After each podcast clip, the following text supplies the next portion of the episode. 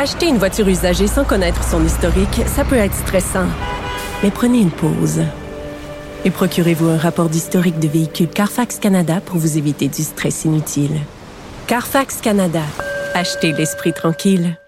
Bon vendredi tout le monde, j'espère que vous allez bien. Hey, écoutez, on va avoir une fin de semaine de soleil et là il faut en profiter parce que ça sera peut-être la dernière avant que des torrents de pluie s'abattent sur nous. Paris qu'il va faire bien lettre la semaine prochaine. Donc euh, voilà, il faut profiter du beau temps et moi pour en profiter, ben en bonne mère de famille de trois enfants, j'ai élaboré un vaste programme en fin de semaine. Je me suis dit que j'allais faire la rotation des vêtements tel qu'enseigné par notre chroniqueuse Émilie Ouellette. Je me suis aussi dit que j'allais aller escalader, est un bien grand mot par contre, le mont Saint-Bruno. Je me suis dit que j'allais faire des tomates, tu sais, j'allais faire une Stefano Fighter de moi, là, que j'allais passer les tomates dans le petit moulinet, puis j'allais faire bouillir ça dans un grand, grand, grand chaudron pendant très, très, très longtemps. Je me suis dit que j'allais faire une sauce à spaghetti. Je me suis dit que j'allais trier les bas solitaires fort est à parier que je vais rien faire de ça pantoute, que je vais passer ma fin de semaine à souhaiter pouvoir m'évacher devant Netflix. Peut-être je vais faire une affaire, mais en tout cas, ça, me fait toujours ça quand il y a du soleil. Je me fais un to-do list absolument irréaliste et incroyable. Et le dimanche au soir, je me maudis d'être juste une fainéante. C'est l'histoire de ma vie. mais une fainéante qui s'occupait des enfants euh, toute la fin de semaine. Mais, mais je veux qu'on parle des tomates, OK? on dirait que je vais profiter de, de mon micro pour régler mes comptes matrimoniaux. je fais jamais ça, mais là, je le fais. On est vendredi. Euh, bon, les tomates, euh, moi, je suis abonnée au panier bio. En fait, moi et mon chum, on est abonnés au panier bio. Vous le savez, on n'habite pas ensemble, mais on partage des affaires comme des paniers bio. Et en grand excessif, mon chum a décidé de commander deux paniers familiaux. Là, on a vraiment beaucoup, beaucoup, beaucoup trop de légumes et nos collègues de travail sont enchantés parce qu'on n'arrête pas de leur donner des courges sans arrêt. On est tellement carré des courges incroyables, ça n'a pas de bon sens. Toujours est-il que la semaine passée, euh, mon chum m'écrit pour savoir si euh, on veut une caisse de tomates parce qu'en fin de semaine, on pourrait faire des tomates. Et le mot on est le plus important dans cette phrase. Et là, qu'est-ce que j'apprends? J'apprends que ça sera pas on, j'apprends que ça va être je parce que finalement, il y a des choses à faire en fin de semaine qui vont l'amener en dehors de la ville. Donc, je me ramasse toute seule avec une caisse de tomates un peu désemparée. Moi, j'ai jamais fait ça, des petites tomates en, c'est comme une maman italienne. Donc, aidez-moi. Là, j'ai besoin d'une machine. OK? Si vous avez une machine pour faire des tomates, on dirait la radio communautaire du Nouveau-Brunswick, j'adore ça. Quand, quand j'allais faire des road trips en Gaspésie, j'aimais syntoniser la radio communautaire parce qu'il y avait des petites annonces. Genre, Germaine quatre chaises en cuir à vendre. Venir chercher pour 20 dollars. Est prête à les rapiécer. sais, on dirait ça. Donc là, je cherche une machine à tomates, une, une espèce de moulinet, une moulinette pour les passer devant. Ma mère en a une, mais elle reste à 600 km. J'aimerais ça, s'il vous plaît, pas avoir à être obligé, pas avoir à être obligé d'ajouter dans ma to-do un aller-retour Montréal, Saint-François-de-Salle, s'il vous plaît. Donc, si vous avez une machine à tomates, une grosse, grosse, grosse, grosse, grosse marmite, ou encore si vous voulez vous offrir pour les faire les tomates à ma place.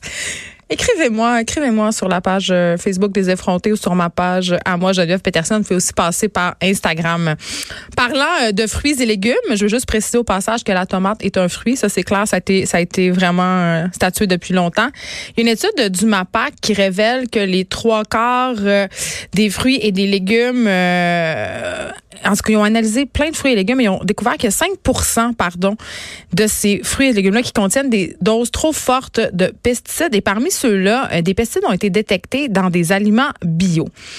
C'est très, très inquiétant quand on sait, et on en a parlé euh, il y a quelques semaines ici même, qu'on trace un lien direct entre les pesticides et la maladie de Parkinson, même euh, d'Alzheimer et certaines formes de cancer.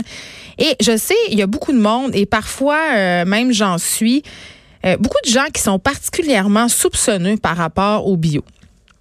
Et comme consommateur, je peux comprendre parce que à un moment donné, ça devient difficile de s'y retrouver, de savoir si les aliments qui nous sont vendus sont réellement bio. Oui, il y a des certifications. Parfois, c'est juste écrit biologique sur le sac. Donc, on dirait qu'on ne sait plus à quel sens vouer. Puis on dirait que des études comme ça, ça nous fait encore plus douter, puis ça nous fait encore plus remettre en question cette alimentation biologique-là. C'est pas tout le monde qui a la chance de pouvoir s'abonner à des paniers bio. L'offre biologique est de plus en plus présente dans les épiceries, mais tout de même, en tout cas, moi, quand je vois passer des choses comme ça, euh, je suis inquiète. Donc, on va parler de ce banc d'essai, entre guillemets. C'est pas vraiment un banc d'essai, c'est une étude, mais quand même, euh, ce banc d'essai, pour le moins inquiétant, avec Renée Frappier, qui est cofondatrice et porte-parole de l'association Manger Santé. Autre affaire qui fait beaucoup jaser ce matin, les préposés aux bénéficiaires. De meilleures conditions d'emploi pour les préposés aux bénéficiaires recrutés à l'étranger. Quand même. Entrevue avec Jean Bottary, qui est un ancien préposé aux bénéficiaires. Ce monsieur-là a été préposé aux bénéficiaires 30 ans. On lui parle souvent ici à Cube. C'est aussi un activiste syndical qui veut défendre les droits des travailleurs d'ici. Là, on n'est pas en train de dire que c'est pas une bonne chose d'engager des préposés aux bénéficiaires qui viennent d'ailleurs. On veut juste comprendre pourquoi ils sont mieux rémunérés et pourquoi on peut pas offrir une rémunération à cette hauteur-là à nos préposés aux bénéficiaires ici, chez nous. Vapotage. Est-ce qu'on devrait interdire le vapotage avant de connaître ses réels effets sur la santé? Parce que honnêtement, on ne sait pas encore ce que ça fait. Moi, je l'ai vu passer un peu souvent des recherches assez vagues comme quoi euh, ça pouvait créer des problèmes pulmonaires, respirer de la vapeur. On, parlait, j'avais vu un témoignage d'une personne qui s'était ramassée avec de l'eau dans les poumons. Bref, tout ça, c'est vrai, vraiment très, très, très nébuleux. On n'a pas encore tant de détails. On ne sait pas. Madeleine Pilote Côté, qui est chroniqueuse au Journal de Montréal, au Journal de Québec, a réalisé un Vox. Elle vous a posé la question. Donc, devrait-on interdire le vapotage avant de reconnaître ses réels effets sur la santé? On va se Et là, évidemment, impossible de ne pas revenir sur le scandale de Justin Trudeau. Et là, je vais en parler avec le chroniqueur Jonathan Trudeau. Je sais, c'est bien mêlant. Justin Trudeau, chroniqueur Jonathan Trudeau. On va en parler ensemble parce qu'il signe une chronique dans le Journal de Montréal sur ce, cette saga. Est-ce qu'on s'est énervé un peu trop avec ça? Qu'est-ce que ça cache réellement? On va en discuter ensemble.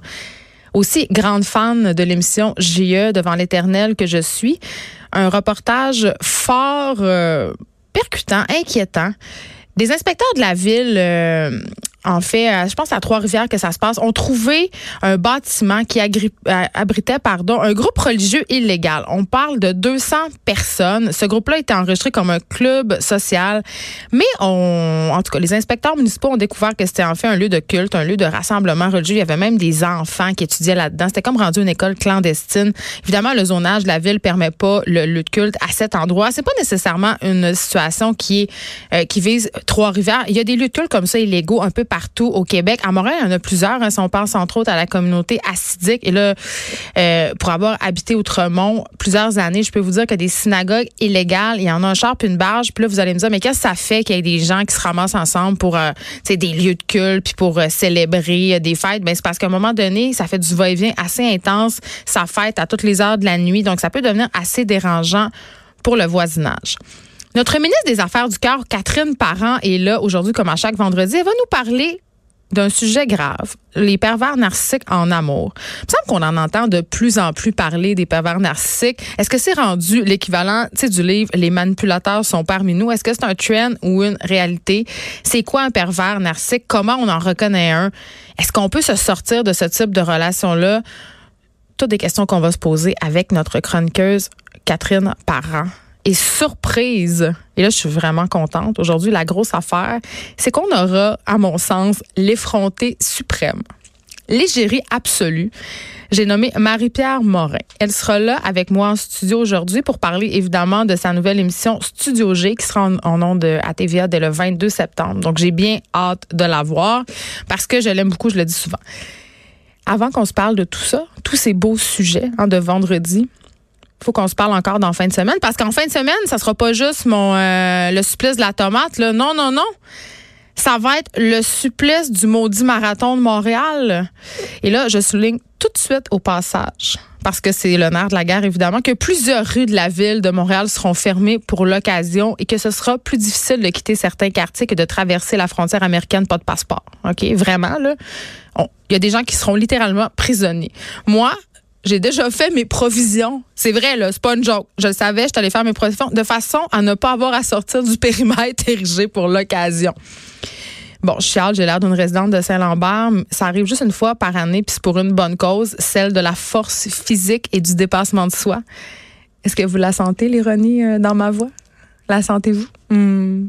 OK. Je, je me suis entraînée pour des marathons dans une autre vie qui est pas si lointaine mais comme vraiment beaucoup entraîné. Pour des marathons, là, j'ai souffert de surentraînement. C'était à ce point-là, je me suis fait des blessures de stress. J'étais intense, OK?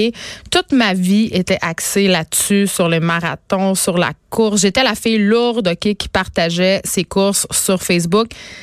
Tu sais, genre la photo de l'itinéraire avec le pace accompagné des hashtags Zénitude et Running Mom. Je le sais, je le sais, je suis vraiment désolée, mais, j'ai fait ça.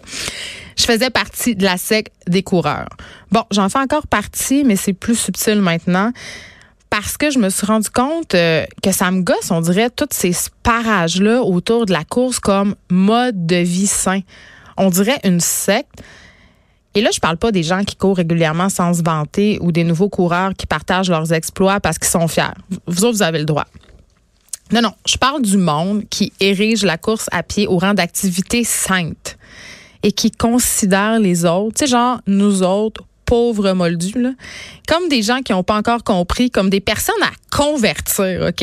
Et tout ce prosélytisme-là, là, ça me tombe sur le gros nerf, puis pas juste un peu. Tu sais, j'ai fait un Ironman par-ci, je participe à une Spartan Race par-là.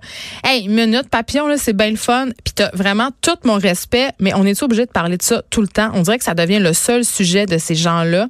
Est-ce que vous êtes obligé de remplir votre Instagram de photos de vos espadrilles pleines de boîtes ou de la dernière barre énergétique que vous avez découvert, OK? C'est pas mêlant, là. On dirait que si tu mets pas ta photo sur Instagram, c'est comme si ça s'était pas passé. Je veux dire, depuis quand partager chaque seconde de ta préparation puis tes exploits sportifs fait partie de la patente? Je veux dire, tu as le droit d'être fier, mais calme-toi.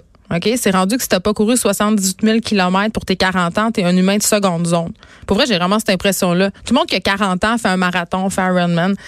On essaie, comme de nous vendre les, euh, ces courses-là, les marathons, les Spartan Race, les triathlons, comme si tout le monde pouvait le faire, puis comme si tout le monde en avait la capacité. Puis ça, honnêtement, là, je sais pas, peut-être que je suis dans le champ, mais on dirait que je pense que ça donne pas envie. C'est exactement l'effet contraire. Ça donne pas envie aux personnes de faire du sport. Ça fait juste les faire sentir encore plus loser, encore plus inaptes, encore plus patates de divan. J'aimerais juste ça qu'on trouve une façon de parler de sport sans être lourd, puis sans mettre de la pression, sans dire au monde, hey, si tu fais pas une Spartan Race pour tes 42 ans, t'es pas dans la gang.